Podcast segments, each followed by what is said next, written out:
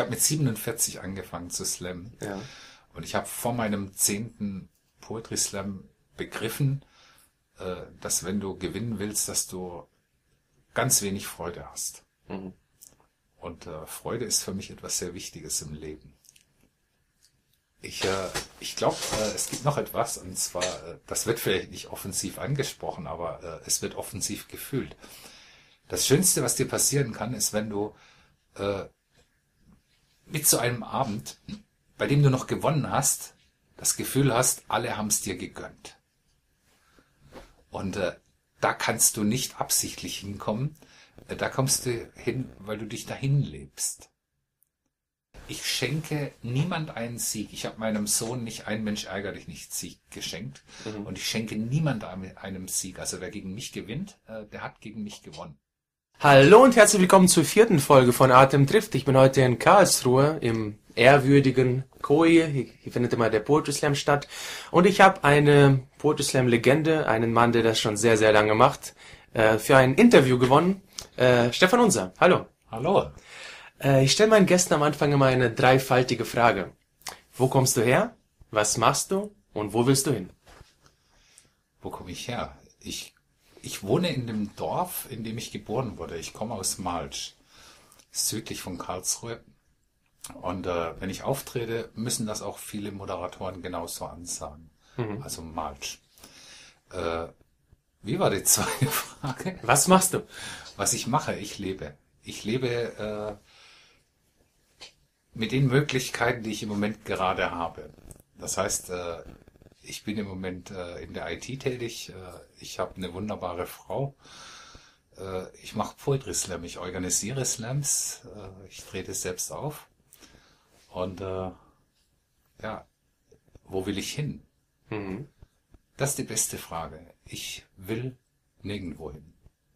Also bist zufrieden da, wo du jetzt bist? Ich bin seit vielen Jahrzehnten immer sehr zufrieden. Und äh, das heißt nicht, äh, dass sich da was verändert. Da verändert sich sehr viel. Mhm. Aber ich, äh, ich gewinne nicht etwas, weil ich das will und ich krieg nicht etwas, weil ich das will, sondern das ergibt sich von alleine. Also glaubst du an Schicksal? Ein bisschen ja. Also Schicksal insoweit, äh, wenn es dein Schicksal ist, am Rasenmähen keine Freude zu haben, liegt das nicht am Rasenmäher und am Rasen, sondern an dir. Weil ich Leute kenne, die am Rasenmähen Freude haben. Also kann weder der Rasen noch der Rasenmäher was dafür, sondern einzig und allein du. Und das hat ein Schicksal. Wenn du jedes Mal äh, äh, an irgendetwas was Schlechtes findest, äh, dann wirst du sehr viele schlechte Dinge finden in deinem Leben. Und wenn du an vielen Dingen Freude hast, wirst du halt an vielen Dingen Freude finden.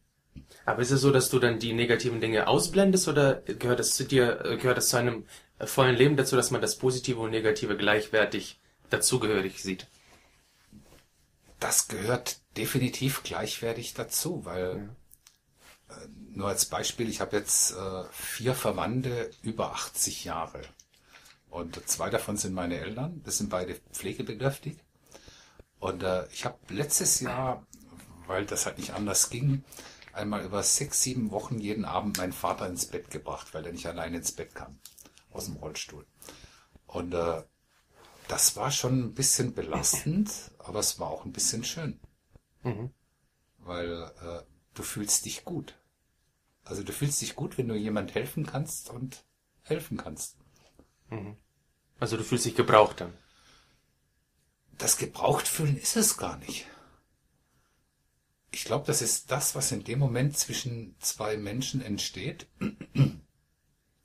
Es fühlt sich gut an, äh, jemand zu helfen oder äh, in dem Moment äh, zu wissen, wie sehr sich der andere freut, dass du das jetzt tust.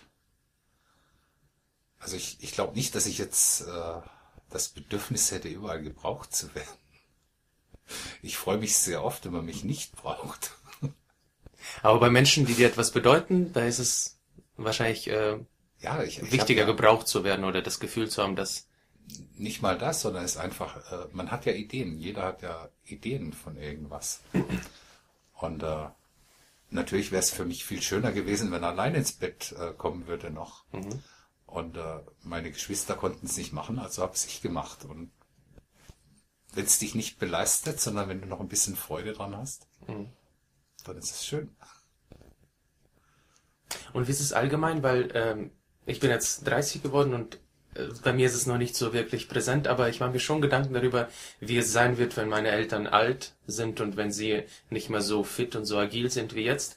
Ist es, ähm, wie, wie, wie, wie hast du diesen Prozess miterlebt und wie bist du damit umgegangen? Das ich glaube, das, das Traurigste daran war zu sehen, wie sich derjenige, man stirbt ja nicht an einem Tag. Äh, Der Tod ist ja etwas, das über Wochen, Monate oder Jahre äh, sich genauso entwickelt, äh, wie sich andere Dinge entwickeln. Und ich glaube, das Traurigste daran war zu sehen, wie schwer es äh, einem Menschen fällt, sich von allem stückweise zu verabschieden. Vom Autofahren, von der Möglichkeit, äh, Dinge zu tun. Und äh, wenn du dann merkst, dass der traurig ist, auf der anderen Seite ist es so, äh, mittlerweile sehe ich auch, äh, wie sich jetzt zum Beispiel mein Vater über Dinge freut, die halt noch funktionieren. und äh, wenn jetzt äh, so wie letzt abends ein UEFA Cup Spiel ist und ich sag du, äh, ich komme und bring dich ins Bett, weil äh, die Pflegerin halt normalerweise um halb zehn äh, Termin hat und sagt, um halb zehn wird ins Bett gelegen. Und wir haben dann, wir gucken dann zusammen ein Fußballspiel an. Äh, da haben halt mehrere Leute Freude dran.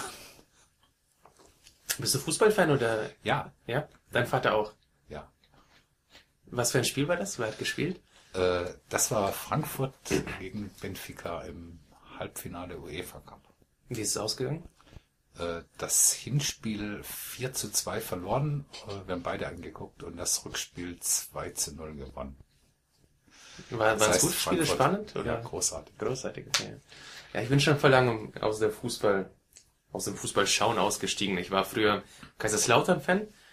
Das war noch zu der Zeit, als sie in der ersten Liga gespielt haben, auch Meister wurden und dann wurde es immer schlechter und schlechter und jetzt Ja, mittlerweile. Jetzt, jetzt kann sich der Fan zeigen. Ja. Aber das Stadion, das ist immer noch voll. Also der Betze, der dritte Das Liga, ist- das ist, die, die Fans sind fantastisch. Das ist äh, diese Treue, die den Ver- Verein halten, das ist Hammer.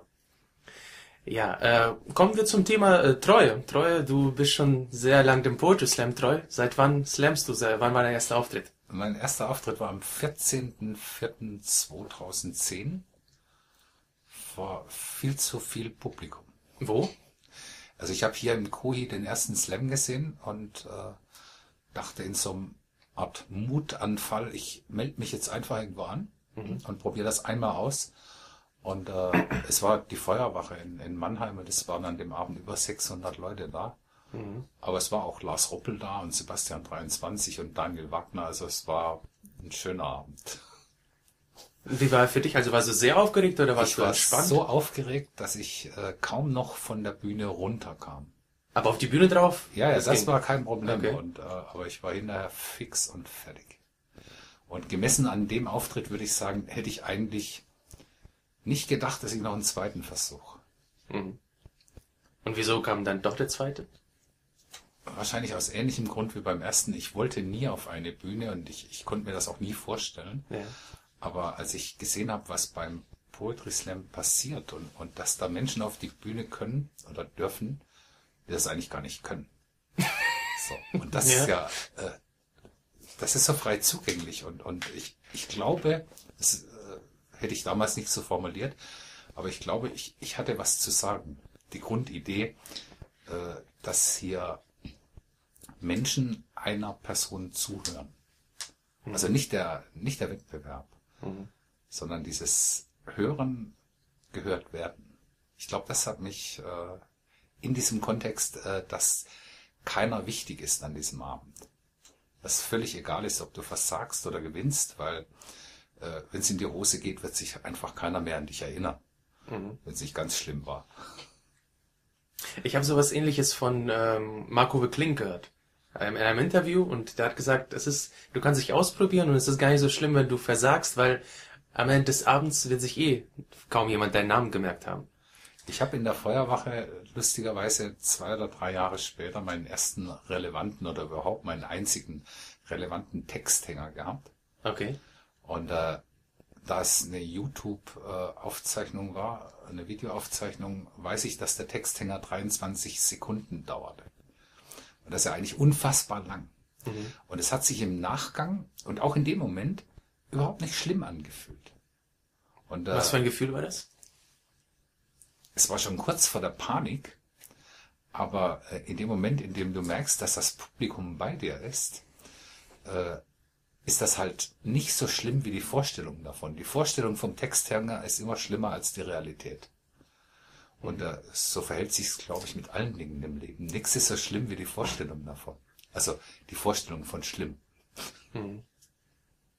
Also ich weiß noch, als ich meinen ersten Texthänger hatte, das ist so ein Gefühl, als würde dir der Boden unter den Füßen wegfallen. Das ist wie so ein, also bei mir, bei mir war das Gefühl und äh, dann war es wirklich nicht so schlimm, wie, genau wie du sagst. Das ist diese, diese Angst, dass, dass du auf der Bühne stehst und die Leute erwarten etwas von dir und da kommt nichts. Die, diese Erwartungshaltung, das ist, äh, Ja, das, das ist aber auch äh, dieses Erlebnis, äh, das man dann hinterher verarbeiten kann. Die Menschen kommen ja zum Poetry Slam nicht, um äh, die zehn besten Texte zu hören, die sie jemals gehört haben.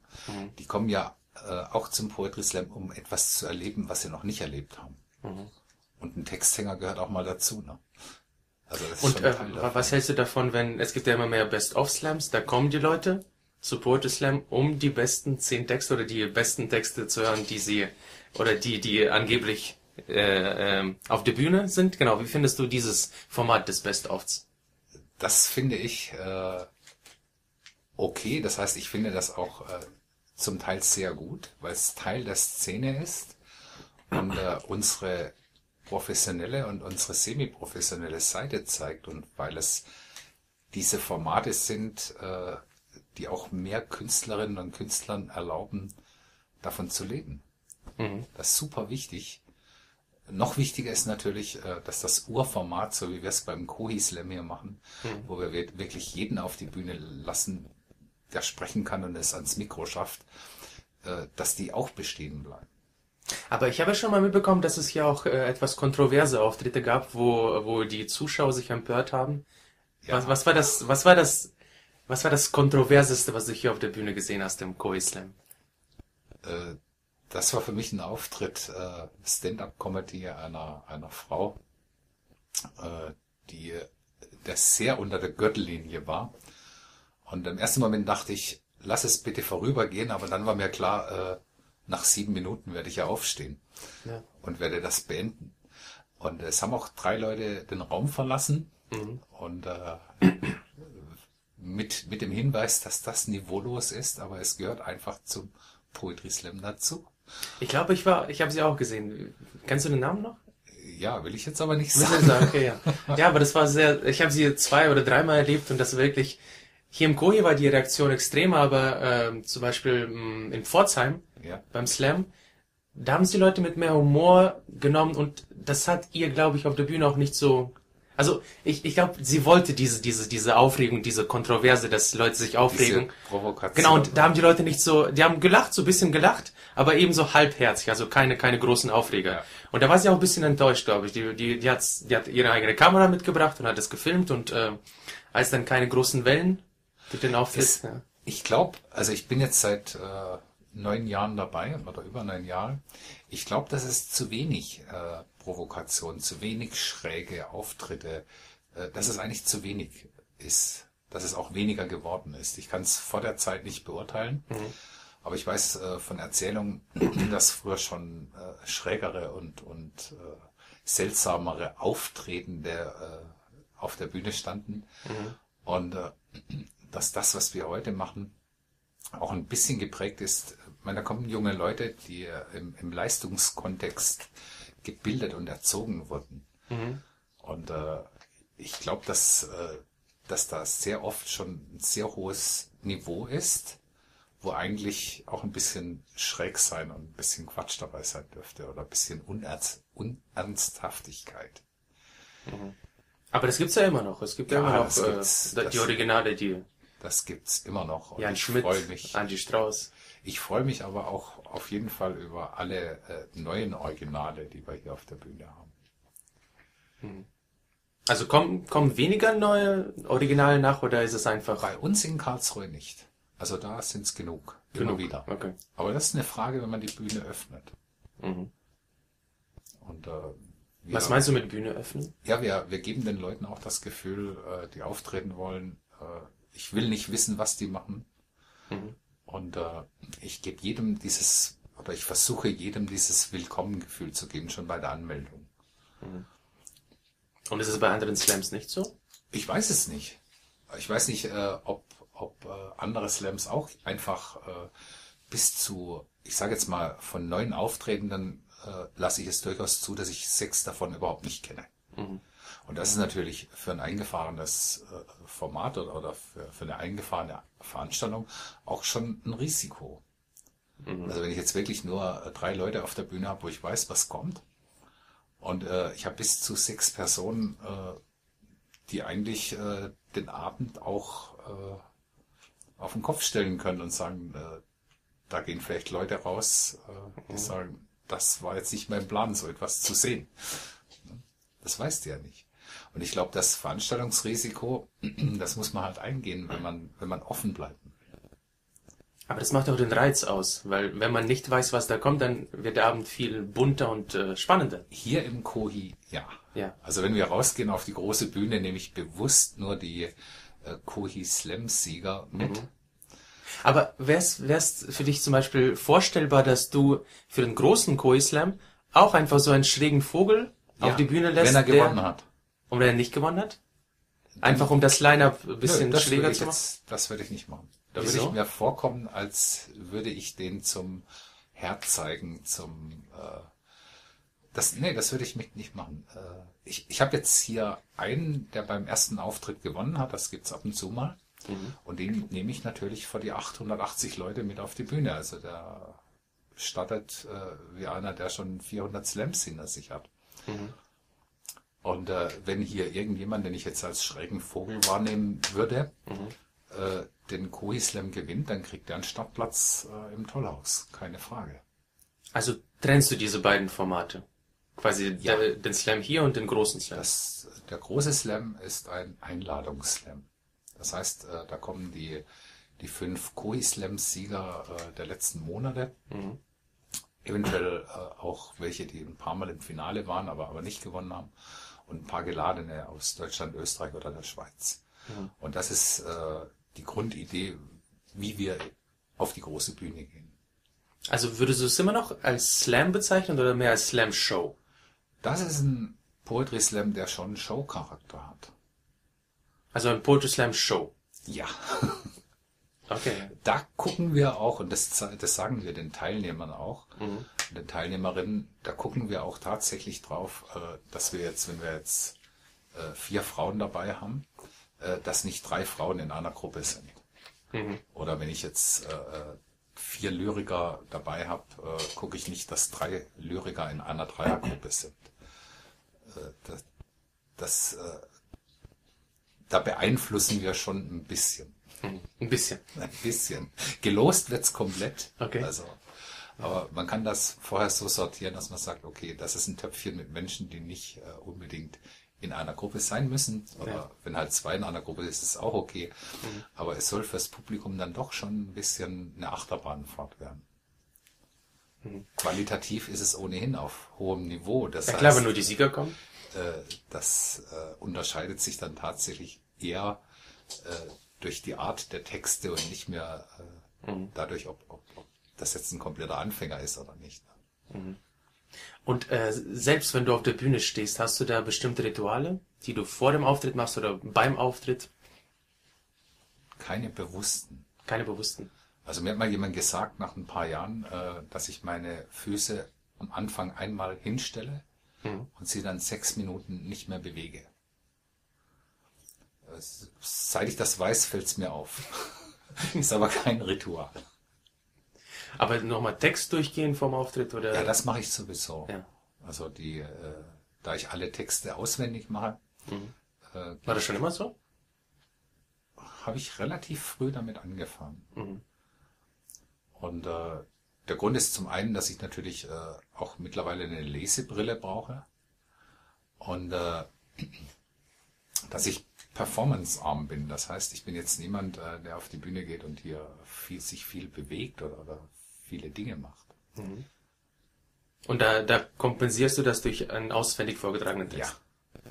Also durch den Blickkontakt mit dem Publikum und durch die äh, kleinen Interaktionen, die man dann automatisch macht, weil man halt äh, eventuell sogar ohne Mikro mal auf der Bühne steht, Ja. äh, dann, dann provozierst du durch diese Aktion andere Bewegungen oder einen anderen, eine andere Art, äh, den Text zu präsentieren. Macht es auch mehr Spaß, wenn man den Text auswendig vorträgt? Ja, ich finde, äh, Spaß habe ich immer.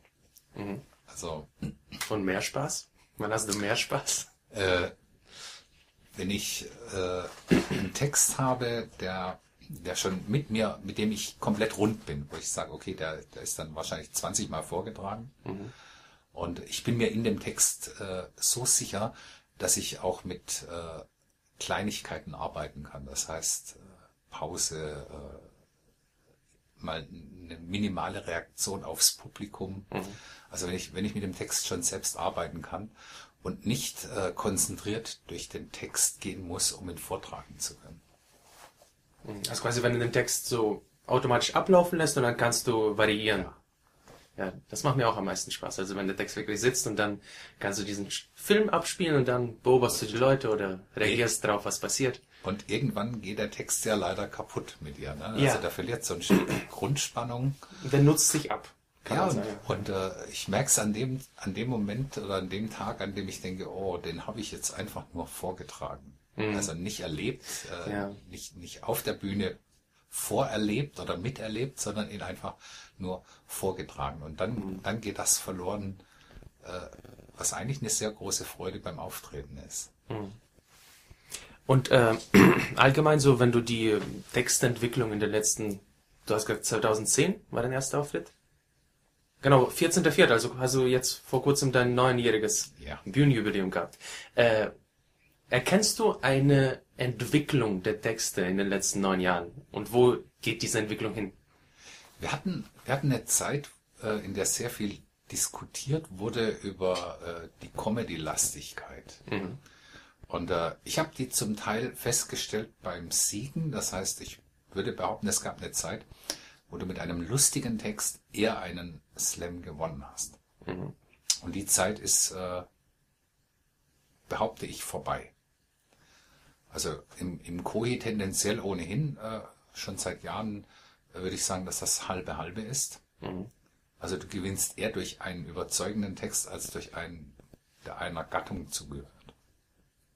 Würdest du lustig als Gattung bezeichnen? Lustiger Text? Ja, ein pointierter Text mit vielen Lachern, äh, das geht halt schon in Richtung Kabarett, Comedy. Äh, und äh, damit hast du es natürlich einfacher, wenn du unsicher bist.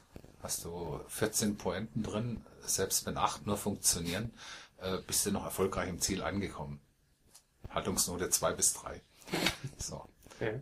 Und äh, natürlich ist das beim Vortragen eine Bank. Wenn du einen, einen klugen, äh, pointierten Text hast, äh, wirst du wirst du niemals komplett untergehen. Das kann dir äh, mit Texten, bei denen du die die Menschen mitnehmen musst und die komplette Konzentration über mehrere Minuten brauchst, natürlich eher passieren. Aber wie gesagt, äh, mittlerweile gibt's sehr viele ernste Texte, die so überzeugen. Und äh, es gibt aber auch viele Texte, die ich von der Art her nicht mag. also die Beispiel? auch erfolgreich sind. Äh, sobald ein Text belehrt, Also Zeigefinger, Schwingertexte. ja, also vor allem äh, über Dinge belehrt, die eigentlich jeder weiß. Und äh, wenn's Aber halt- du kannst doch nicht wissen, ob es jeder weiß. Wenn du ja, es weißt, dann tendenziell jeder weiß. Okay. Und äh, solche Belehrungstexte, die mag ich halt eher nicht. Aber Mhm. ich muss nicht alles mögen. Und welche Texte magst du besonders? Äh, Texte, bei denen ich etwas bekomme, ich bin ein neidfreier Mensch, würde ich behaupten. Aber es gibt Texte, äh, da denke ich, boah, ist das eine geile Idee. Oder ist das ein, ein guter Joke? Oder ist das eine, eine interessant äh, verpackte Denkweise?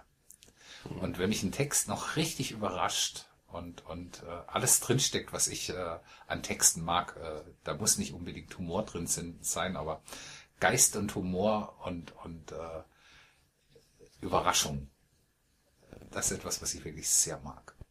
Und natürlich, wenn der Text komplett überzeugend vor, ich will gar nicht vorgetragen sagen, sondern vorgelebt wird. Also wenn jemand seinen Text auf der Bühne lebt. Und äh, das sind Dinge, die ich sehr mag. Ist auf der Bühne so oder allgemein im Leben, dass du eher Leute magst, die das, was sie machen, auch aus vollem Herzen machen und das überzeugend und gut rüberkommt? Oder etwas Echtes, etwas Echtes im das Leben? Das ist eine interessante Frage. Ich mag, ich mag selbstbewusste Menschen. Also ich merke, ich, ich mag es, wenn mein Gegenüber äh, eine gewisse Mindestgröße und, und Selbstbewusstsein hat. Das mhm. liebe ich sehr. Also bei allen Menschen grundsätzlich. Mhm. Und äh, aber ansonsten kann ich jetzt nicht sagen, dass ich irgendwas besonders mag. Ich nehme die Leute, glaube ich, schon, wie sie sind. Ich bin auch tatsächlich der Meinung, äh, dass wir bewusst oder unbewusst uns einen kleinen Menschen suchen, um uns groß, groß zu fühlen, einen, einen dummen, um uns schlau zu fühlen und einen armen, um, um uns reich zu fühlen. Das äh, ist jetzt. Suchst du dann selbstbewusste Menschen aus, um die selbstbewusst zu fühlen? Nein. äh, eine Unterhaltung mit einem Menschen, die mich ein bisschen herausfordert, äh, ist für mich schöner. Spannender. Ja, natürlich. Mhm. Unvorhersagbare Dinge und äh, Gedanken, auf die ich nicht selbst gekommen bin. Mhm. Äh, das ist etwas, was ich sehr mag. Äh, wo wir das Thema Gedanken und Ideen haben, wie kommst du eigentlich auf die, ich kenne einen Text von dir, da geht es um Wollen und Wünschen. Es ist ein sehr, sehr markanter Text, der Reaktionen im Publikum auslöst, die von dir wahrscheinlich auch so gewollt sind. Wie bist du auf die Idee gekommen und was, was ist dein Anliegen mit diesem Text auf der Bühne? Also ich will, ich will meist mit einem Text irgendwas ausdrücken, was mich beschäftigt. Und sehr oft beschäftigen mich Dinge jahrelang. Mhm. Das heißt, in, in diesem Text über das Wollen und Wünschen kommt ein kleiner Junge vor, äh, der will, dass seine Mama wieder aus dem Supermarkt rauskommt. Jetzt. Mhm. Und äh, den Jungen und den Mann habe ich tatsächlich getroffen, noch bevor ich wusste, dass ich so einen Text schreiben werde. Mhm. Und äh, wenn ich dann äh, ein, zwei Jahre später äh, Führungskräfte sehe und denke, die, die wollen jetzt was wie ein kleines Kind. Mhm. Und dann habe ich schon den ersten Bezug zwischen diesem Jungen, der auf dem Arm seines Papas nach der Mama schreit oder die Mama einfordert und äh, äh, dieser Führungsperson, die etwas einfordert, was sie jetzt halt nicht kriegen wird. Nicht jetzt, vielleicht nachher oder in ein paar Wochen, aber nicht jetzt. Mhm. Und äh, daraus entsteht dann äh, etwas, was mich beschäftigt. Und irgendwann kann da ein Text raus werden. Aber das ist äh, nicht der Plan. Also ich, ich habe immer irgendetwas, was mich äh, begleitet aus Wahrnehmung heraus und womit ich mich beschäftige und irgendwann kann es halt sein, dass es matcht und dann wird es halt ein Text. Also du hast keine Schreibroutine? Nein, gar nicht. Du wartest, bis die Idee so lange gegoren ist, bis sie nach draußen will. Ich sehe mich auch nicht als, als Autor oder Schriftsteller. Als was siehst du dich? Ich würde sagen, ich bin ein Mensch, äh, der sich versucht auszudrücken. Und diese, diese Veranstaltungsform gefunden hat für sich. Ist es dir wichtiger, dich auszudrücken oder auch, dass du gehört wirst? Ich habe sehr schnell verstanden, dass äh, wenn du wenn du zehn Leuten den gleichen Text vorträgst, dass zehn Leute etwas sehr Unterschiedliches verstanden haben. Mhm. Und äh, natürlich geht es um Reaktion, aber es geht auch darum, äh, dass hier Dinge entstehen, die du so gar nicht beabsichtigt hast, aber auch falsch verstehen. Mhm. Also ich glaube, dass auch viele Texte oft genug falsch verstanden werden. Das ist auch gar nicht schlimm. Weil wenn eine Hirntätigkeit die andere äh, inspiriert und dabei nichts Böses rauskommt, wird es nichts Schlimmes sein. Sind es nicht sogar die besseren Texte, die nicht auf eine eindeutige Weise verstanden werden können? Deshalb mag ich keine Belehrungstexte. Gibt es keine Belehrungstexte, die nicht eindeutig ich, sind? Ich belehre, glaube ich, auch sehr oft und sehr Ja. viel in meinen Texten, Mhm. aber nicht im Belehrungskontext. Ich, ich glaube, ich mache das eher im, im, in Betrachtung, äh, also indem ich Dinge betrachte und aus meiner Sicht beschreibe oder auch ein paar schräge Sichtweisen auf die Dinge wiedergebe. Und äh, ich bin niemand, der absichtlich so schreibt, wie er schreibt, sondern ich äh, überlege mir hinterher, warum ich das so geschrieben habe. Also ich denke wirklich bei manchen Textstellen, was hat sich der Autor dabei gedacht, auch wenn der Autor ich bin. Okay, und was, was passiert dann? Äh, manchmal freue ich mich, Okay. weil ich den Gedanken gut finde. Aber war ja auch mein eigener. Genau, ich habe vor, vor, vor ein paar Tagen ein Interview mit Werner Fink gesehen und das ist ein Kabarettist, der 1902 geboren worden ist und der in der Nazizeit gegen das Regime, also gegen die Nazis offen und auch sehr radikal Kabarett gemacht hat. Der wurde auch da äh, für, glaube, für sechs Wochen ins KZ gesteckt, ist dann wieder rausgekommen und er hat einen sehr interessanten Gedanken gesagt, dass er Humor auf der Bühne machen will. Er will die Leute nicht belehren, er will auf Missstände mit humoristischer Sichtweise hindeuten und quasi nicht verletzend witzig sein, sondern auf eine angenehme, auf eine, äh, auf eine sanfte Art und Weise auf Missstände hinweisen. Ist es auch dein Anliegen? Ein bisschen ja, wobei ich das nicht äh, als Missstand. Äh, also wenn wenn ich jetzt klares Beispiel an, an, an Text, äh, wenn ich jetzt in der Straßenbahn äh, den Leuten auf ihre Tasche sitzen, setz, mi- mich auf ihre Tasche setze, äh, weil sie so unhöflich sind, diese Tasche dahin zu äh, legen und wegzugucken, damit halt niemand fragt, weil sie, weil sie den Platz mit ihrer Tasche belegt haben wollen, dann, dann ist das vielleicht für manche ein Missstand. Für mich ist es eigentlich nur eine pure Unhöflichkeit, also jetzt kein Missstand im eigentlichen Sinne, sondern es ist eine, ein Mangel an Höflichkeit anderen Menschen gegenüber, und zwar pauschal anderen Menschen gegenüber. Und wenn ich das aufs Korn nehme, mache ich das schon in der Absicht, äh, dass Menschen, die jetzt in die Straßenbahn gehen und meinen Text gehört haben, diese Sitzplatzbeleger äh, ein bisschen angucken. Ja, aber ich würde das jetzt nicht als Missstand bezeichnen, sondern einfach nur, äh, ich, ich bin schon Sozialkritiker an manchen Stellen. Also das, ich, ich würde das als äh, Kritik an, an im sozialen Bereich verstehen. Und hoffst du auch, dass deine Texte etwas verändern? Ja, das tun die. Also ein Slammer hat mal zu mir gesagt, seit er äh, diesen Sozialphysik-Text äh, gehört hat, äh, kann er seine Tasche nicht mehr neben sich legen. Okay. Und äh, das fand ich sehr lustig. Gibt es noch andere Beispiele, wo deine Texte etwas direkt bewirkt haben oder wo du Wind davon bekommen hast? Mich hat mal einer gebeten, meinen äh, Freudetext, bei dem ich äh, mit dem Autofahrer, mit dem Audi-Fahrer in einen Kontext trete, äh, das durch einen anderen Autotyp zu ersetzen. Wieso? weil er Audi mag und er wollte nicht so sein. Ah. Er wollte, der wollte, dass ich halt den Audi aus dem Text rausnehme, weil er, weil er Audi-Fan ist. Und äh, ich habe ihm gesagt, nein, das ist meine Erfahrung. Äh, die meisten Autofahrer, die sich rücksichtslos verhalten, fahren Audi.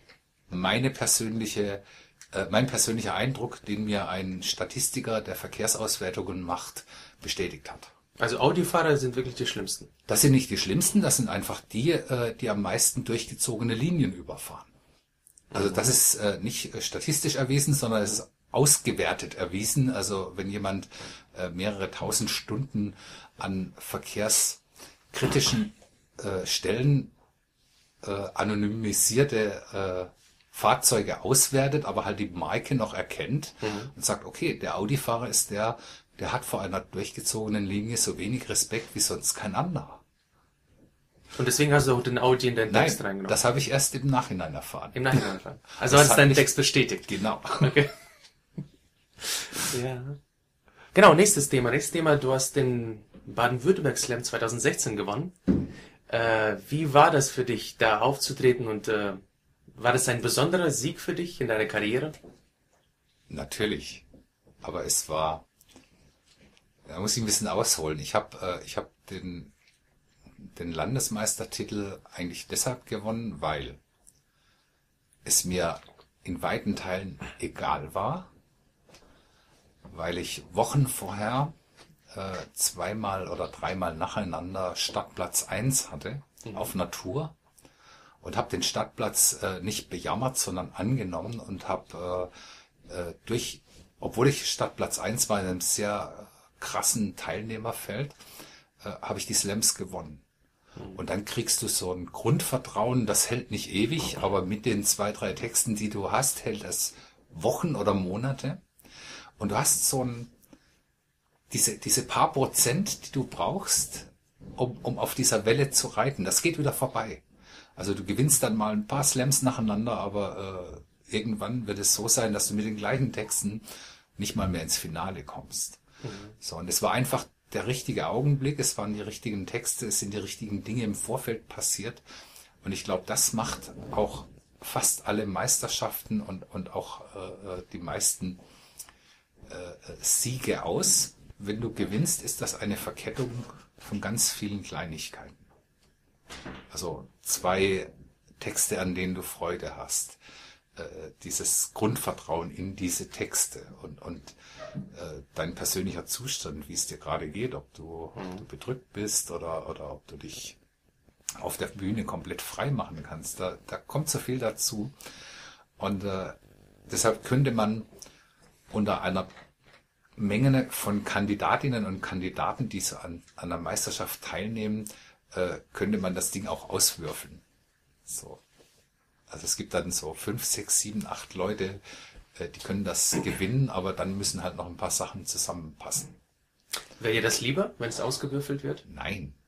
Es war ein sehr schöner Sieg. Ich habe mich sehr gefreut. Und äh, ich bin aber auch jemand, äh, der jedem gönnt. Also wenn ich das jetzt nicht gewonnen hätte, sondern jemand anders, äh, wäre es halt so rum gewesen. Ich weiß, dass das von Zufällen abhängt. Aber wie, wie war die Meisterschaft für dich? Also ganz konkrete Erlebnisse, die dir im Kopf geblieben sind. Also konkret war, äh, dass ich zum ersten Mal realisiert habe, dass ich das gewinnen könnte, war erst im finalen Stechen.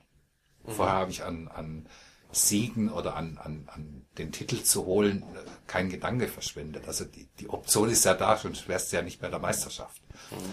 Aber in dem Moment, wo das real wurde, äh, wollte ich eigentlich nur eines. Ich habe äh, das Finale eröffnet und ich wollte nur noch ordentlich eröffnen. Also mehr wollte ich nicht mehr. Also ich wollte, das Dreierstechen hast du. ja, dieses okay. Dreierstechen. Da wollte ich einen, einen Text hinlegen, äh, von dem ich sagen kann, das war okay, so kann man das machen. Äh, bin ich ein bisschen stolz drauf oder oder ah, Also gar nicht den Gedanken im Hinterkopf, dass du gewinnen willst. nein, aber kann. Kann. Also ich wusste, dass ich das Ding gewinnen kann. Äh, sonst sonst wäre Aber wolltest du auch gewinnen? Natürlich, aber, aber nicht, äh, nicht mit diesem. Ich bin der tiefen Überzeugung, dass wenn du wirklich gewinnen willst, so von ganzem Herzen, dann wird es nicht klappen. Und davon war ich aber in der Meisterschaft frei. Also du bist quasi frei aufgetreten, du Ja. wolltest einen guten Text hinlegen und was dann passiert Wenn ist. es reicht, reicht's. Wenn es Okay. nicht reicht, reicht's halt nicht. Und äh, sehr viele Slams, die ich gewonnen habe, äh, die sind genauso passiert. Also da war es mir einfach tendenziell egal. Und äh, ich glaube auch wirklich, äh, wie gesagt, äh, dass wenn man das zu sehr forciert, äh, dass es dann einfach nicht mehr funktioniert. War das schon immer so deine Einstellung oder hast du Sehr erst früh. Also ich habe mit 47 angefangen zu slammen. ja. Und ich habe vor meinem zehnten Poetry Slam begriffen, äh, dass wenn du gewinnen willst, dass du ganz wenig Freude hast. Mhm. Und äh, Freude ist für mich etwas sehr Wichtiges im Leben. Ja. Ja, stimmt. Ich, ich habe auch diesen Prozess äh, durchmachen müssen. Bei mir ging es nicht so schnell wie bei dir, aber nach ein paar Jahren habe ich gemerkt, okay, wenn ich jetzt zum Slam komme und nur gewinnen will, dann ist es macht keinen Spaß. Da, da verliere ich quasi den ganzen Blick für alles, was drumherum passiert. Und seit seit wirklich ein paar Jahren, da habe ich Freude daran, einfach den Abend zu genießen und äh, ich stehe dann auf der Bühne und ob der Text dann ankommt oder nicht, das ist dann das, das Gesamtkonzept des Abends. Ich glaube, ich habe ich hab da erst verstanden, was Poetry Slam ist. Ich, äh, ich glaube, äh, es gibt noch etwas, und zwar, äh, das wird vielleicht nicht offensiv angesprochen, aber äh, es wird offensiv gefühlt. Das Schönste, was dir passieren kann, ist, wenn du äh, mit so einem Abend, bei dem du noch gewonnen hast, das Gefühl hast, alle haben es dir gegönnt. Und äh, da kannst du nicht absichtlich hinkommen, äh, da kommst du hin, weil du dich dahin lebst. Und äh, das nicht immer so. Ich weiß, äh, dass das passieren kann, dass man mal jemand vielleicht was nicht so sehr gönnt oder, oder mhm. meint, boah, jetzt hätte ich aber lieber gehabt, wenn der gewonnen hätte, weil wir ja die Texte untereinander schon ganz anders hören als das Publikum. Mhm. Also wir haben, wir haben so viele Texte auch schon mehrfach gehört, dass wir auf die Texte ganz anders drauf gucken und die ja vielleicht auch anders bewerten würden, als ein Publikum, das mit so einem Text in diesem Kontext des Abends kurz beeindruckt wird. Hm. Und das ist auch nicht schlimm, das ist alles okay, aber am schönsten ist es halt einfach, wenn du gewinnst und hast das Gefühl, alle sind d'accord damit. Das ist eine feine Sache. Und äh, wie, wie siehst du das? Also gibt es da auch eine, gibt es einen Trend in der Szene? Gibt es irgendwie eine Veränderung, wie, äh, wie äh, Texte aufgenommen werden? Welche Texte, welchen Texten mehr der Sieg gegönnt wird, welchen Texten weniger? Oder liegt es eher an Personen? Gibt's da, kannst du da irgendwie einen Trend feststellen? Würde ich, habe ich so noch nicht groß drüber nachgedacht. Also, dass die Texte qualitativ oder dass es, dass es so ist, dass äh, Texte qualitativ hochwertiger werden mit den Jahren. Also ich glaube, dass die, das ist eine Vermutung, äh, dass wir heute sehr viele gute Poetinnen und Poeten auf der Bühne stehen haben, die sehr gut abliefern in Anführungszeichen. Was heißt das in Anführungszeichen? Äh, wenn ich Texte anhöre äh, von vor zehn Jahren mhm. äh, und höre mir äh, ein paar Videos an und gucke mir die an, äh, es gab schon immer unfassbar gute Texte. Mhm. Das heißt nicht, dass wir heute gute Texte schreiben und die früher konnten das nicht, im Gegenteil. Aber ich glaube, dass die Dichte an, an guten Poetinnen und Poeten, äh, das vermute ich, dass die zugenommen hat. Na, das Format ist ja gewachsen. Es gibt ja viel ja. mehr Veranstaltungen, viel mehr Teilnehmer und das natürlich, dass es auch und, äh, mehr gute gibt. Vielleicht ist es auch schwieriger, heute ein, ein, eine Meisterschaft zu gewinnen. Also ich weiß es nicht, ich kann es nicht beurteilen, aber ich, mhm. ich würde das vermuten, dass es heute schwieriger ist, weil du, äh, wenn du heute auf, auf so eine Landesmeisterschaft in starken Gebieten guckst, NRW oder, oder Hamburg oder Berlin oder, oder auch Baden-Württemberg oder Bayern, mhm. da sind so viele gute Leute dabei. Mhm. Und äh, wenn die einfach zwei, drei gute Texte am Start haben und die Freude an Bord ist, äh, da kannst du nicht äh, davon ausgehen, dass du da überhaupt in ein Finale kommst. Aber du hast ja gesagt, dass es auch ein Stück weit Zufall ist, ja, wie das abläuft. Ja. Und jeder, der diesen, jeder, der diesen Zufall für sich äh, äh, in Anspruch nimmt und sagt, ja, es ist nicht mein Können, ich bin nicht der Beste, sondern ich habe hier Freude und wenn es der mhm. Zufall will, dann wird das funktionieren. Ich glaube, äh, das ist einfach der bessere Weg ich glaube, dass, dass man auch selber, wenn man sich nicht so viel Druck macht und überlegt, ich habe so gute Texte, ich muss jetzt gewinnen, das ist auch eine Hürde, das bremst dich auch irgendwo. Ja. Und wenn du wirklich frei, frei von allen Erwartungen, einfach diesen, diese fünf bis sieben Minuten auf der Bühne genießen kannst, dann ist es das Optimale, was du das ist, rausholen kannst aus so einem Abend. Ich habe das auch sehr oft, dass ich am Mikro stehe, noch bevor ich weiß, wie der Text laufen wird und noch bevor ich weiß, wie sich das Sprechen heute anfühlt, mhm. äh, dass ich am Mikro stehe und schon glücklich bin. Mhm. Also, dass es einfach schön ist, hier stehen zu dürfen und jetzt einen Text vorzutragen. Und das ist einfach der beste Start. Mhm. Also den kannst du mit nix, äh, den kann, kannst du mit nix äh, äh, toppen, mhm. äh, irgendwo zu stehen, so als würde ich jetzt gleich Achterbahn fahren. Ich fahre sehr gern Achterbahn. Und äh, einfach die Freude zu empfinden, das tun zu dürfen. Hm. Und das trägt, und das, also das trägt mich beim Vortrag. Du bist auch der einzige Veranstalter oder Moderator, den ich kenne, der bei sehr vielen Texten, ich weiß aber bei allen, wenn hier im Chor geslammt wird, dann sitzt du auf der Bühne mit geschlossenen Augen und genießt den Text. Ja. Also du, du hast immer noch Freude an jedem Text, der auf die Bühne kommt. Ich habe zum einen habe ich äh, natürlich auch die Freude, wenn Texte funktionieren. Mhm. Also ich, äh, ich äh, wenn ich irgendwas äh, mit, äh, wo ich sage, da bibber ich mit, wenn ich Anfänger auf der Bühne habe, mhm. dann hoffe ich einfach, äh, dass die sich auf dieser Bühne jetzt zurechtfinden oder so ein bisschen wohlfühlen. So, das ist super wichtig. Und kannst du das irgendwie beeinflussen? Ich deine Moderation das, oder sowas? Ich kann das zum Teil beeinflussen. Aber ich habe schon das Gefühl, dass wir als Moderatoren äh, die Dinge durchaus beeinflussen, auch wie sich jemand fühlt, wenn er hier zum ersten Mal ans, ans Mikro steht. Und äh, es gibt auch Einzelpersonen, Poetinnen und Poeten, die zum ersten Mal auftreten oder, oder sich Gedanken darüber machen, ob sie das, sich das getrauen wollen. Äh, wo wir im Vorfeld, wo ich im Vorfeld dann relativ viel äh, E-Mails schreibe oder über Facebook Kontakt halte. Und ich bin aber jemand, ich überrede niemand. Also ich bin auch niemand, der sagt, der, du musst auf die Bühne oder das geil, äh, da müssen wir mehr draus machen. Das interessiert mich nicht. Wenn das ein Mensch will, wird er das spüren und dann wird er das tun. Äh, ich, ich sehe mich eigentlich nur als der, der den Rahmen gibt und unterstützt, wenn unterstützt werden will. Von Poetenseite aus, Ja. nicht von deiner Seite. Von Poetenseite aus. Also wenn ich das Gefühl habe, äh, da sucht jemand Hilfe oder da, da sucht jemand äh, eine Rückmeldung, mache ich gerne, bin ich sofort dabei. Aber gab es auch Fälle, wo der Poet oder die Poetin sich nicht so getraut haben und du warst wirklich davon überzeugt, dass er oder sie auf die Bühne muss? Äh, ich habe ich hab einige hier schon auf der Bühne gehabt, äh, wo ich sehr bedauere, dass sie nicht mehr wiedergekommen sind.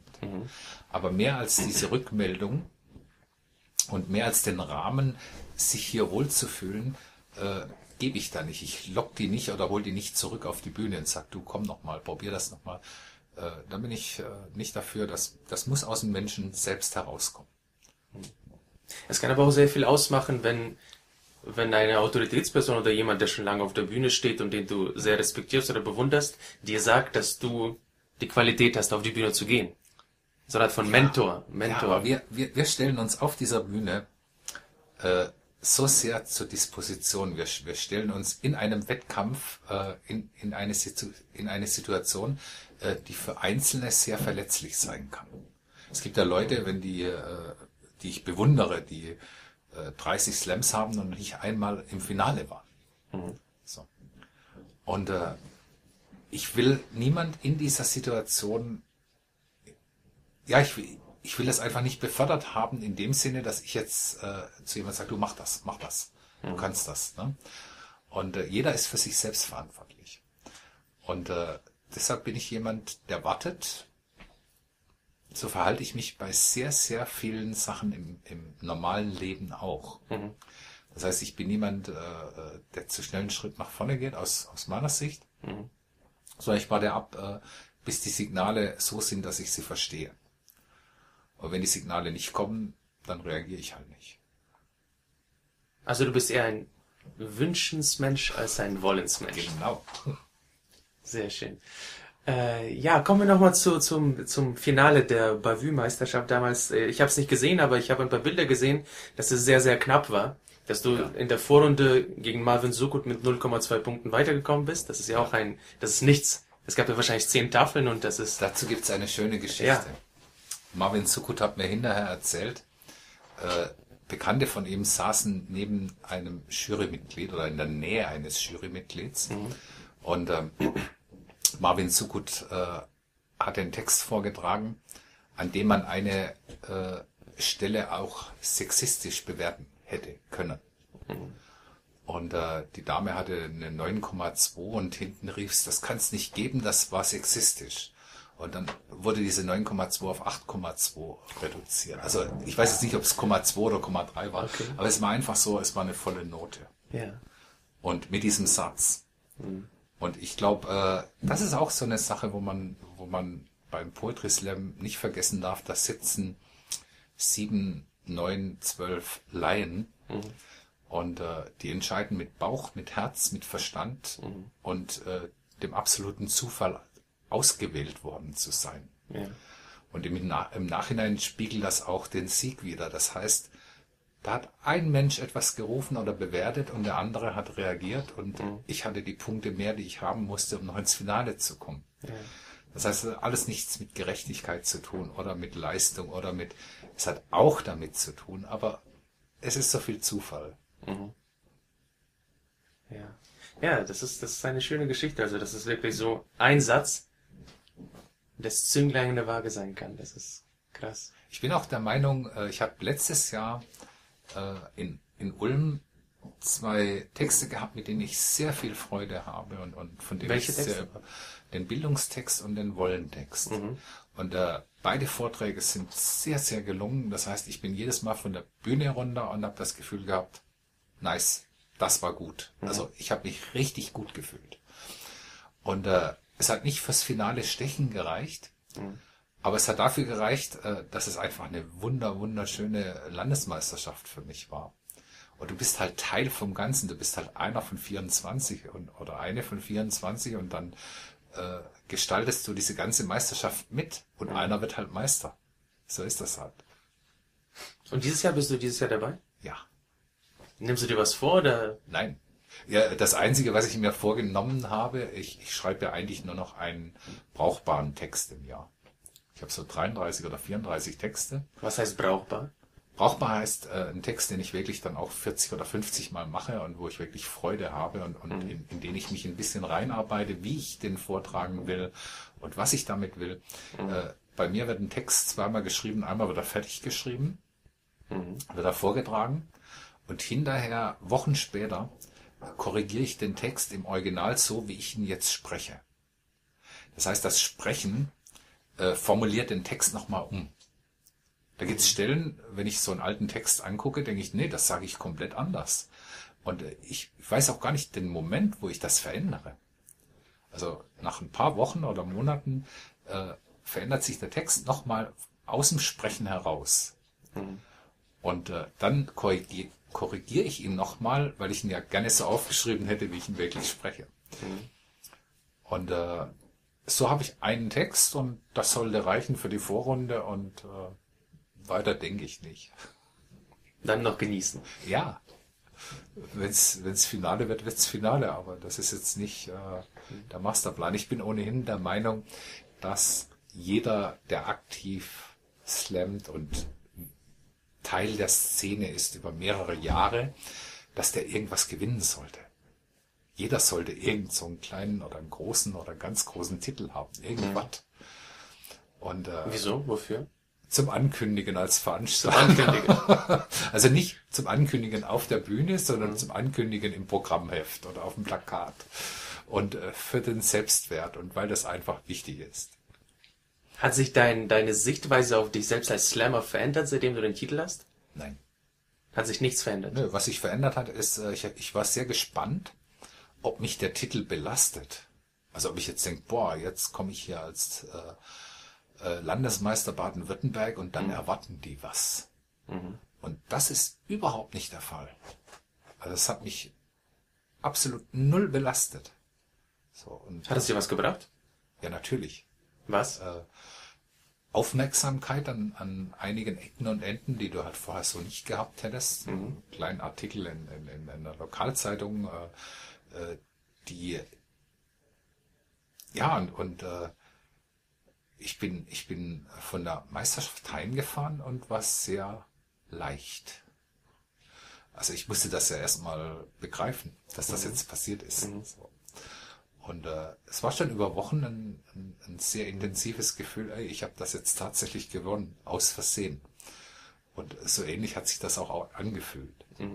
Aber was meinst du mit Leichtigkeit? Was, was hat diese Leichtigkeit ausgemacht? Äh, einfach die Freude darüber, dass das jetzt passiert ist.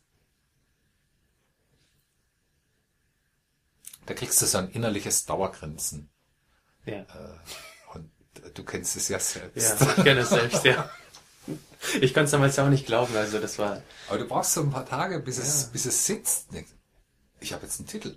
ja. Und der geht auch nicht mehr weg. Auch wenn du nur ein Jahr amtierender bist. Und es ist sehr schön. Es öffnet ein paar Türchen.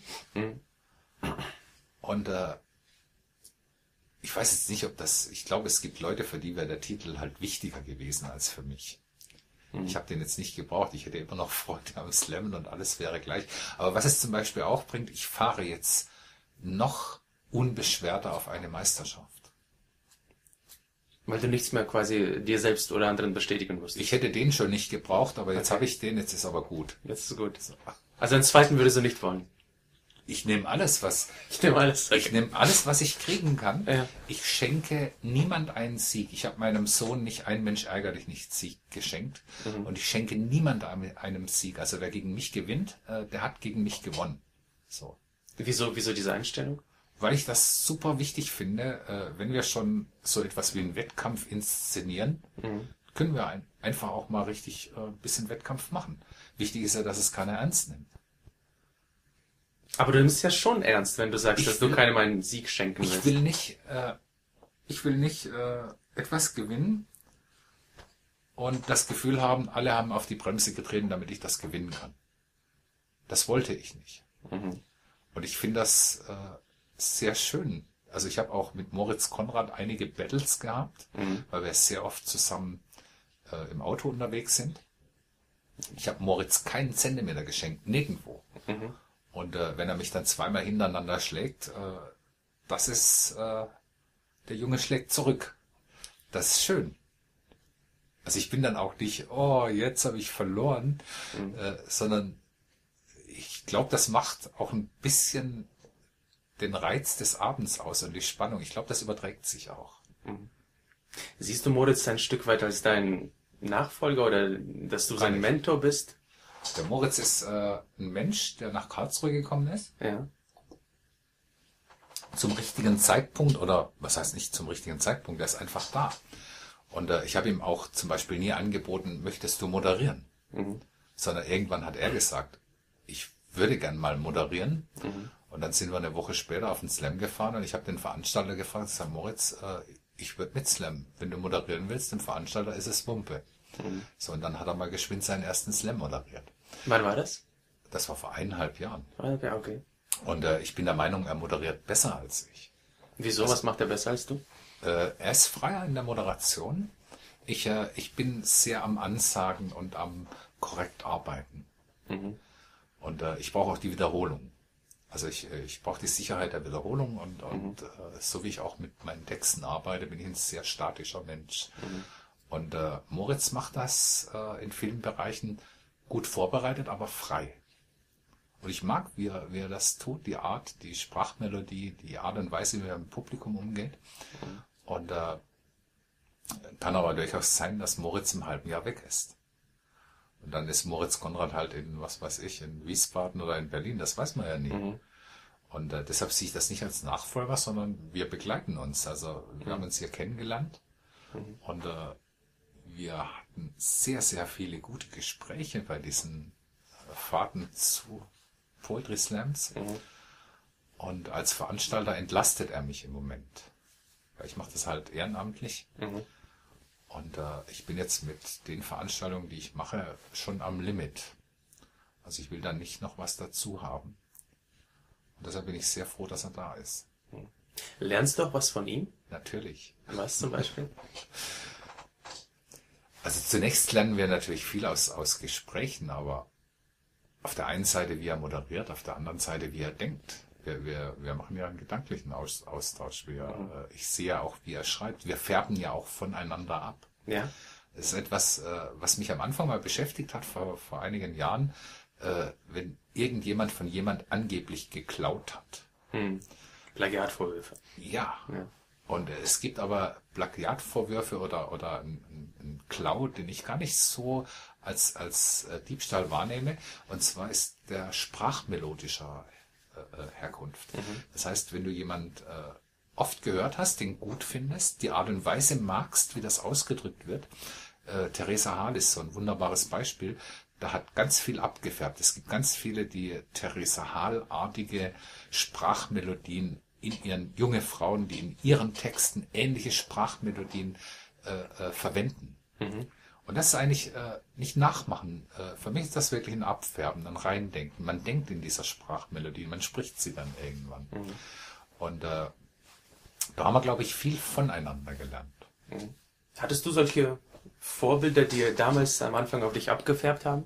Nein, gar nicht. Gar nicht. Du bist quasi aus dir selbst, hast du dich selbst erschaffen. Ich, ich habe nie einen äh, Slam-Workshop mitgemacht. Okay. Und ich wollte das auch nicht. Wieso? Weil ich nicht von irgendjemand geprägt werden will. Also Hast du Angst ich, davor, dass du Nö. dann nicht äh, individuell bist? Nö, gar nicht. Ich will das nicht. Ich habe ein, ich hab ein Buch gelesen von Dieter Nuhr. In dem Moment, wo ich zum ersten Mal auf der Slam-Bühne stand. Okay. Und äh, als ich abends heimkam, habe ich das, äh, habe ich das Lesezeichen rausgemacht und habe das Buch in den Schrank gelegt. Ich habe nicht weitergelesen. Weil ich weder von der Art und Weise des Humors, noch von der Pointierung, noch von sonst irgendetwas. Ich wusste, ich werde jetzt versuchen, Slam-Texte zu schreiben. Und äh, dann habe ich jahrelang nichts Ähnliches mehr gelesen. Also ich, ich, ich wollte das aus meinen Gedanken heraus machen, aus meiner Art, Dinge auszudrücken. Auf eine witzige Art und Weise. Immer schon mit Humor, weil ich ja so denke. Ich denke so wirklich. Also das. So wie du auf der Bühne deine Texte machst, so denkst Genau. du. Okay. Also der Moment, als ich den, den Jungen gesehen habe, der nach der zu seinem Papa gesagt hat, ich will, dass die Mama jetzt kommt, da wäre ich gerne hingegangen und hätte zu ihm gesagt, äh, Junge, dein Papa lügt, die Mama kommt da nicht mehr raus. Das wäre mir ein, natürlich wäre das grausam gewesen, deshalb habe ich es halt nicht gemacht. Ja. Aber der Gedanke war da. Also es ist quasi das, was du auf der Bühne machst, so eine Art von äh, Traum ausleben. Das ist eine Mischung aus realen Erlebnissen, aus Dingen, äh, die ich beinahe gemacht hätte, aber auch Dinge, die wirklich passiert sind. Das, äh, Und wie, wie sehr ist da die Mischung? Also äh, kann man sagen, dass deine Texte zu 80 Prozent wirklich erlebt sind oder zu 80 Prozent erträumt? die sind zu 100% erdacht. Okay. Welcher, welcher Teil davon wirklich Realität ist, das will ich auch gar nicht. Äh, ich will gar nicht, dass, äh, dass das gewusst wird. Hm. Ich will, dass die Menschen äh, den Text so nehmen, wie er ihnen kredenzt wurde Mhm. und daraus machen, wozu sie in der Lage sind. Ist der Stefan Unser, der auf der Bühne steht, eine Kunstfigur? Ich glaube sprachlich ja. Ich glaube es, ich weiß es nicht. Also ich, ich habe äh, ich hab die Vermutung, dass wir alle früher oder später, bis auf wenige Ausnahmen, äh, dass wir früher oder später unsere eigene Bühnensprache, unsere Sprachmelodie und unseren Plot entwickeln, mit dem wir uns auf der Bühne sicher fühlen. Das ist bei dem einen äh, 95% Wahrheit und bei dem anderen 95% Lüge. Also ich, ich will es auch manchmal gar nicht wissen, was alles stimmt und was alles nicht stimmt. Bei dir selbst? Oder bei anderen? Auch bei anderen will ich das nicht, nicht Okay. unbedingt wissen. Ja. Wichtig ist, dass es funktioniert, dass es Teil vom Ganzen ist. Mhm. Und dass sich jeder gut dabei fühlt. Also bist du gar nicht so dran interessiert, wie der Mensch im Hintergrund ist, sondern nur das, was auf der Bühne passiert. Der Mensch im Hintergrund, der interessiert mich als Veranstalter sehr, weil ich sag, eine Veranstaltung wird nur dann gut, wenn sich alle Teilnehmerinnen und Teilnehmer wohlfühlen.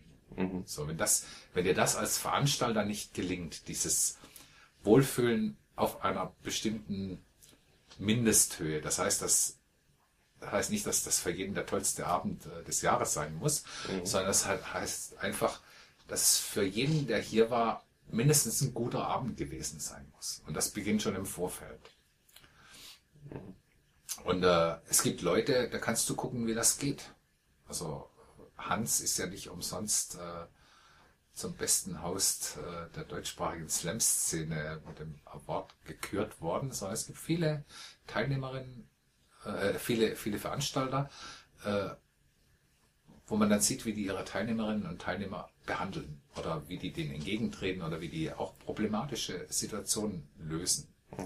So. Und äh, da kann man davon lernen und sich Gedanken drüber machen. Und äh, das ist halt für mich wichtig. Du bist allgemein ein sehr bedachter Mensch, also du machst dir sehr viele Gedanken darüber, was du machst. Ich bin ein Mensch, der für die Dinge, die er tut, selbst verantwortlich ist. Immer. Immer. Alles, was ich sage, alles, was ich mache, äh, das liegt in meinem Verantwortungsbereich. Es gibt ja Leute, die können dir sagen, wer schuld ist, warum sie jetzt so sind oder warum sie das tun. Ja. Bei mir ist niemand schuld, ich, ich bin das selber. Passiert es dann auch, dass du manchmal zu viel Verantwortung dir selbst auferlegst? Dann regle ich das mit mir. Ich bin ein sehr guter Gesprächspartner. In, Im Eigengespräch? Ja, ja, natürlich. Selbstgespräch. Okay, ja. Ich, ich mag aber das alleine arbeiten bei der, beim Organisieren. Ich mag das sehr. Ich bin genauso, also ich arbeite sehr gern mit mir allein und ähm, es gibt ein sehr schönes Zitat von President, ein Rapper, der sagt, so viel wie du selbst machen kannst, mach das allein. Verlass dich so wenig wie möglich auf andere. Ja.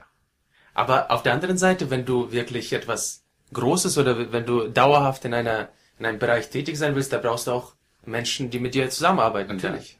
aber trotzdem ist es so, äh, ich bin jemand, der wirklich sehr gerne viele Dinge allein macht. Mhm. Und äh, auf der anderen Seite bin ich der Meinung, dass ein Mensch alles für sich macht, alles für sich allein. Also jeder Mensch tut, was er tut, einzig und allein für sich. Das ist meine tiefe Überzeugung. Das heißt, wenn ich einer Frau am Bahnhof, äh, einer alten Frau, den Koffer runtertrage, weil der Koffer doppelt so groß ist wie sie selbst, dann mache ich das nicht für diese Frau, sondern weil ich die Situation erkannt habe, weil ich es richtig finde, dass ich das mache jetzt. Weil es sich für mich gut und richtig anfühlt.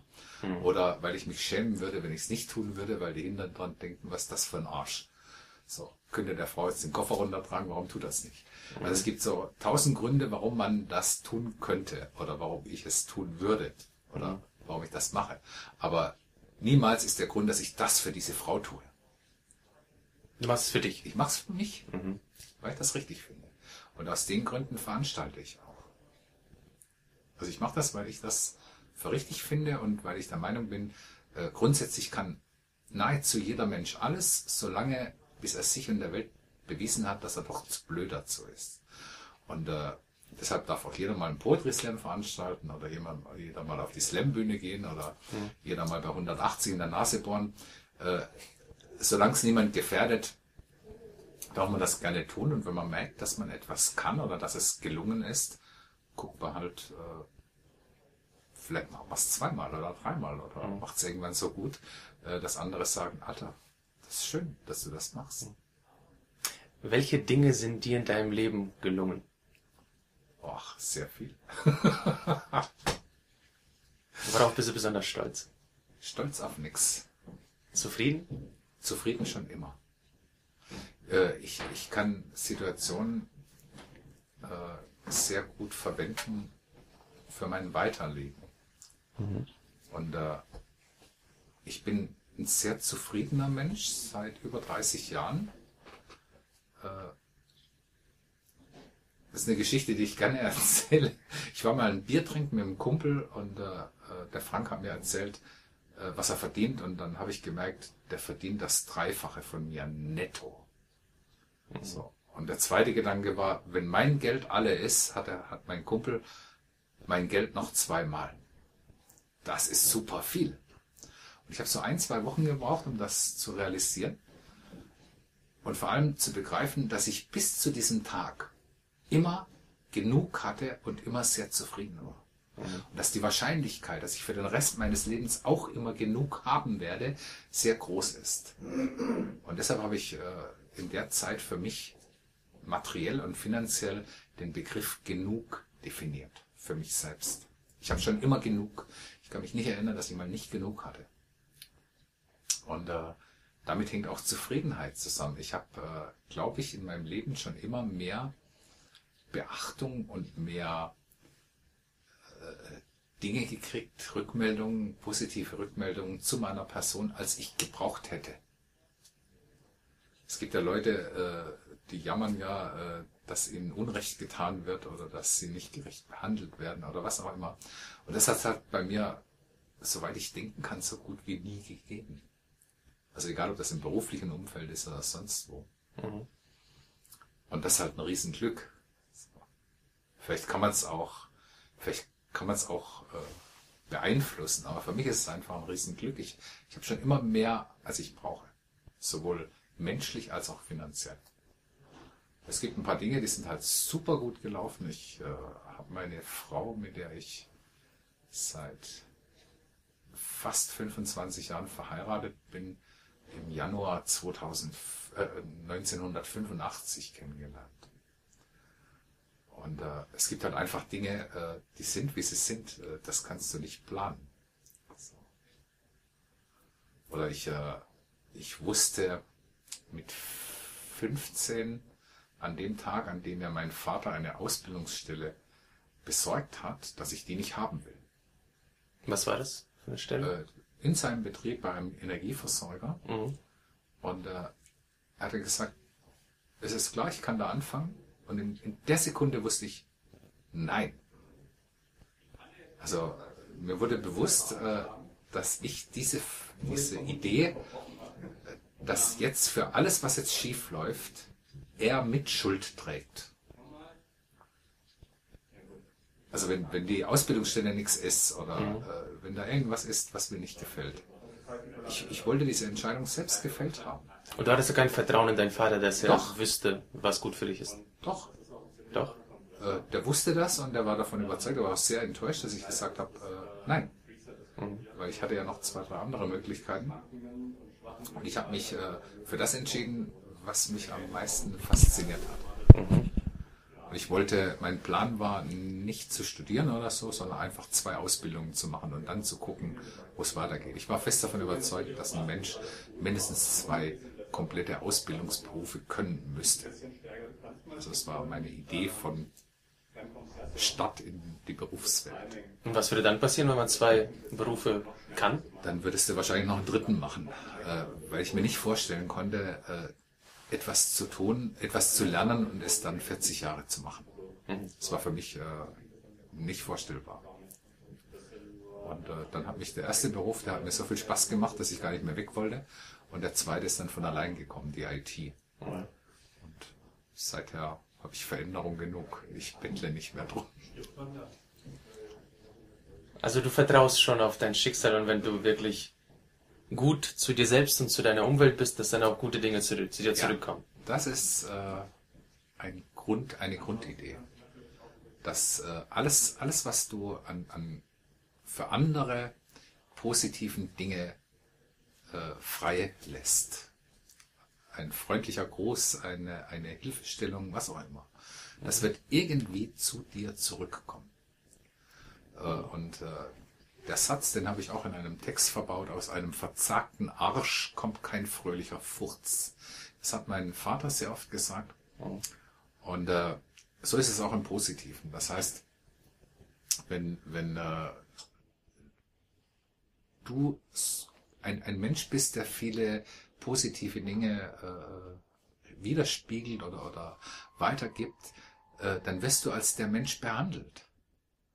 Und äh, wenn du halt in, in die Stube reinkommst und äh, erstmal ein paar Flüge von dir gibst und sagst, wer alles scheiße ist, dann bist du halt der, der, der, der das Zimmer reinkommt und negative Dinge von sich gibt. Und so wirst du behandelt. Und das ist okay. Und äh, das bin ich aber nicht. Ich bin der, der Freude an, am Leben hat. War das schon immer so oder musst du so dran arbeiten, dass du diese Einstellung bekommst? Nö, das war schon immer so. Also von Natur aus bist du ein positiver Mensch. Mir war nur immer wichtig, dass ich kein fremdbestimmter Mensch bin. Also ich habe zu meinem Papa mal gesagt, als ich zwölf oder dreizehn Jahre alt war und er wollte etwas von mir, habe ich zu ihm gesagt, wo ein Wille ist, da ist auch ein Unwille. Bin davongelaufen. Ich bin mir der Bedeutung dieses Satzes erst Jahre später bewusst geworden, was ich damit eigentlich wollte. Mhm. Äh, und ähm, ist einfach so, ich will nicht machen, was du sagst, nur weil du sagst. So, ich will nicht gehorchen, ich will nicht fremdbestimmt sein. Für mich wäre das größte Experiment gewesen, äh, in einem in einem Umfeld wie im Dritten Reich oder in der in der DDR aufzuwachsen. Ich glaube, da wäre ich eingegangen. Also Oder draufgegangen. oder draufgegangen, genau. Also der Widerstand, äh, der denkt sich bei mir von allein. Ich bin jemand, der wirklich ab und zu resoniert. Mhm. Ich kann auch, äh, ich habe auch gelegentlich Probleme mit sehr klugen Menschen, die alles richtig wissen und alles richtig meinen. Mhm. Die sind mir zu klug, als dass ich mit ihnen noch reden könnte. Weil mit denen kannst du ja nicht mehr diskutieren. Also die können auch mit dir nicht mehr diskutieren. Die können Ja, auf der anderen Seite lässt sich auch mit dir nicht diskutieren. Das ja, ja, dann, die können dich ja nur noch belehren. ja. Und dann würde ich mich noch kurz belehren, belehren lassen, mich bedanken und gehen. Aber das ist jetzt kein geistreiches Gespräch und auch kein geistreicher Gesprächspartner. Es ist nur jemand, der sehr klug ist und alles weiß. Aber wisst es, äh, wenn du, machst du dir dann später noch Gedanken darüber? Also ob, ob das richtig war, was, was er gesagt hat, was du gesagt hast? Äh, Arbeitet es weiterhin Natürlich, natürlich. Ja. natürlich. Ja. Da gibt's ganz viele Dinge, äh, wo ich im Nachhinein jemand auch noch ein Stückchen Recht gebe. Mhm. Äh, dieses, äh, dieses Gendern ist im Moment so eine Sache. Das wird ja wunderbar diskutiert an, an manchen Stellen, Mhm. aber nicht überall. Wo es nur gewusst wird, wie es richtig ist, kannst du nicht diskutieren. Also heute war im Deutschlandfunk eine wunderbare Diskussion darüber und so ein Meinungsaustausch oder äh, die Zuschauer wurden gefragt, ob sie und die Zuschauerinnen, ob sie als Zuschauerinnen und Zuschauer oder Zuhörerinnen und Zuhörer, äh, wie sie angesprochen werden wollen. Super Idee, ich liebe sowas. Und ich akzeptiere jede Meinung dazu, weil es wird kein Mensch sterben. Also es wird nichts passieren. Es wird nichts Gravierendes passieren, nur weil jemand nicht richtig gegendert hat. Deshalb äh, kann ich äh, dieser Debatte zwar sehr viel abgewinnen, aber nicht äh, die Lebenstodnähe. Da kann man mal drüber reden und kann sich überlegen, ob wir das in einem Jahr schaffen, dahin zu kommen, dass alle zufrieden sind oder in 40 Jahren oder ob es gar nicht klappen kann. Aber das weiß man ja noch nicht. Aber man sollte die Dinge nicht zu ernst nehmen. Grundsätzlich oder gibt es Dinge, die man ernst nehmen sollte? Ich nehme grundsätzlich mal alle Menschen ernst. Mhm. Ich rede, ich rede, wenn ich bei uns mit unserem Haustechniker rede, äh, mit dem, mit der gleichen Aufmerksamkeit und, und mit der gleichen Ernsthaftigkeit, als wäre der leitende Direktor vor mir. Mhm. Also es gibt Dinge, äh, die nehme ich grundsätzlich ernst. Also wenn jemand, aber wenn jemand äh, seine Ideologie durchsetzen will, egal ob die religiös ist oder, oder eher ideeller Natur, dann nehme ich das nicht immer ernst. Und da ist auch gar nicht wichtig, was hinter dieser Ideologie steckt, wieso er das macht. Ne, da steckt immer was dahinter. Ich, man- manchmal interessiert es mich halt nicht. Okay. Manche machen das ja, äh, weil sie bedeuten wollen oder weil sie, weil sie halt im Leben kein anderes Thema haben. Mhm. Aber es ist nicht alles gleich wichtig. Also nur, nur weil ich, äh, weil ich etwas nicht mache oder etwas äh, nicht als mein Kampf empfinde, äh, heißt es nicht, dass ich das nicht wichtig finde, aber es ist halt für mich nicht wichtig. Mhm. Also ich kann nicht, äh, ich kann nicht äh, an, an 40 Fronten, 40 Ideologen äh, die gleiche Zustimmung geben, wenn ich selbst noch ein Leben habe und äh, Poetry Slams veranstalten will. Mhm. Äh, das ist halt, jeder, jeder hat seine Themen im Leben. Also du setzt Prioritäten. Für mich, ja, Ja. natürlich. Also du willst auch nicht auf allen Hochzeiten. Das will ich nicht. Das ist nicht mein. Anspruch. Okay. Ich will abends zufrieden ins Bett liegen. Das ist eine schöne Sache.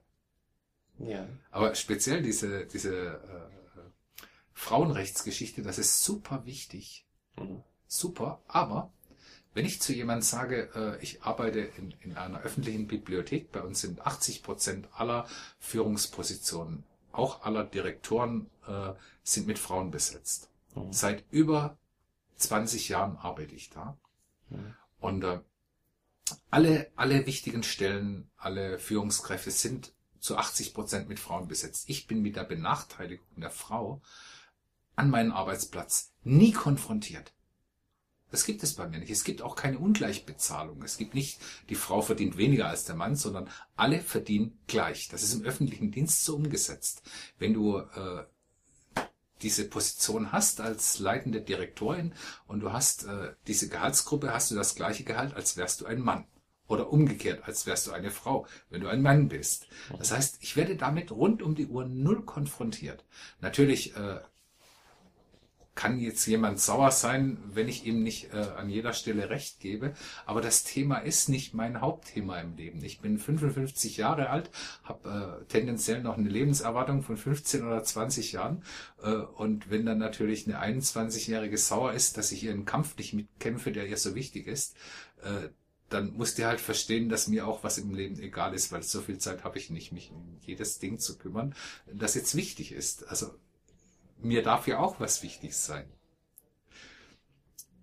Es ist dir dann nicht grundsätzlich egal, aber egal, weil du andere Prioritäten hast. Ja, Okay. ich, ich, ich widerspreche auch niemand. Das heißt, ich, ich, ich werde jetzt nicht sagen, das ist falsch. Mhm. Das ist super wichtig. Frauenrechte sind super wichtig. Auch Mhm. diese, äh, äh, diese Frage, warum wir in der Slam-Szene so wenig Frauen auf der Bühne haben. Im Verhältnis zu den Männern. Super wichtig. Mhm. Aber es ist jetzt nichts, was mich jede Woche 48 Stunden beschäftigen wird. Und ich will da auch nicht jede Woche drei Stunden mit jemand drüber diskutieren. Äh, Ich mache mir da meine Gedanken drüber, überlege ich, überlege mir, wie ich das ändern kann oder ob ich was ändern kann Mhm. und abwarten, ob die Änderung irgendwas bewegt. Mhm. Indem ich zum Beispiel Männer tendenziell eher nicht frage, ob es ihnen was ausmacht, mit einer zweiten Person äh, im, in, äh, im Gästezimmer zu übernachten, obwohl da sechs Schlafplätze drin sind, Mhm. aber eine Frau grundsätzlich frage. Mhm. Äh, das ist aber auch nichts, worüber ich diskutieren würde. Also das mache ich halt. Fertig. Das ist Anstand. das ist, weil ich es als richtig empfinde. Ja. So, und dann frage ich die und äh, irgendwann ist mir halt aufgefallen, dass ich bei Jungs nur, nur selten frage. Mhm. Und bei Frauen halt immer. So, und ich finde das gut und richtig. Und äh, es braucht mir auch niemand erklären, äh, warum man das jetzt machen sollte oder nicht machen sollte. Ich, ich halte es für richtig und äh, dann ist okay. Aber äh, es gibt auch viele Dinge, die im Mutmaßbereich liegen, wo, wo die Leute nur mutmaßen, dass das und das eventuell die und die Ursache sein könnte. Mhm. Und äh, das geht mir dann zu weit. Ich mache 30 Veranstaltungen im Jahr, mache die meisten davon ehrenamtlich. Das heißt, ich bekomme keinen Cent dafür und äh, mache das bewusst so, um entscheidungsfrei zu sein. Gegenüber Veranstaltern, gegenüber allen. Das ist ein riesen Luxus, weil ich halt ein, äh, äh, voll berufstätig bin. Und äh, den Luxus gönne ich mir. Aber dafür werde ich mich dann nicht in Diskussionen verwickeln und äh, mit Dingen abgeben, wo ich sage, ja, das dazu habe ich jetzt nie auch noch Zeit. Ich glaube, das ist allgemein so der Geist unserer Zeit, dass viele, möglichst viele versuchen, möglichst viel machen zu wollen oder Möglichkeiten offen zu haben und sich darin verrennen, dass sie einfach zu, gar, gar nicht wissen, was sie machen wollen und äh, wie du, wie du das sagst, dass man sich dann auf eins konzentriert oder auf die Dinge, die einem wichtig sind.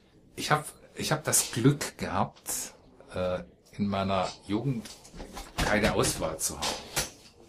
Ich hatte keine Auswahl. Das heißt, wir hatten, wir hatten ein Buch, da stand drin, äh, welche Berufe es gibt. Äh, Es gab kein Internet. Äh, du hattest irgendwie den Fokus auf ein paar Berufe und hast dir einen ausgeguckt und überlegt, ob das was wäre. So, heute hast du zweieinhalbtausend Möglichkeiten, die kannst du in vier Wochen online durchackern.